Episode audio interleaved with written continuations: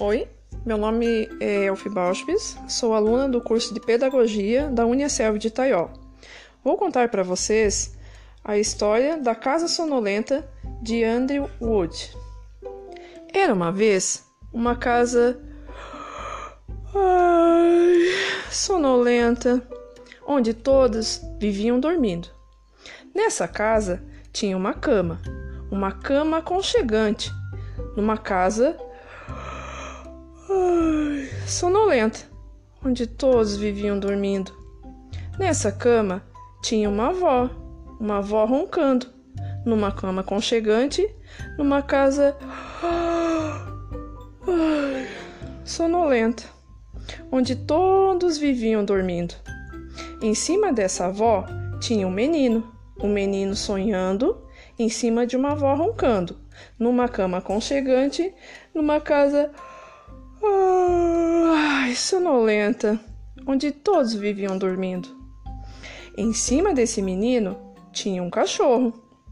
Um cachorro cochilando, em cima de um menino sonhando, em cima de uma avó roncando, numa cama aconchegante, numa casa ai, sonolenta, onde todos viviam dormindo.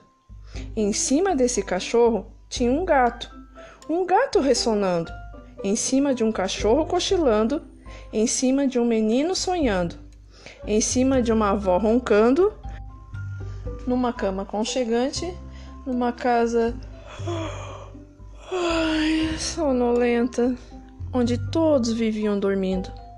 Em cima desse gato tinha um rato, um rato dormitando, em cima de um gato ressonando, em cima de um cachorro cochilando, em cima de um menino sonhando, em cima de uma avó roncando, numa cama aconchegante, numa casa ai, sonolenta, onde todos viviam dormindo. E em cima desse rato tinha uma pulga. Oh, uma pulga? Será possível? Uma pulga acordada que picou o rato, que assustou o gato, que arranhou o cachorro, que caiu sobre o menino, que deu um susto na avó, que quebrou a cama numa casa sonolenta onde ninguém mais estava dormindo.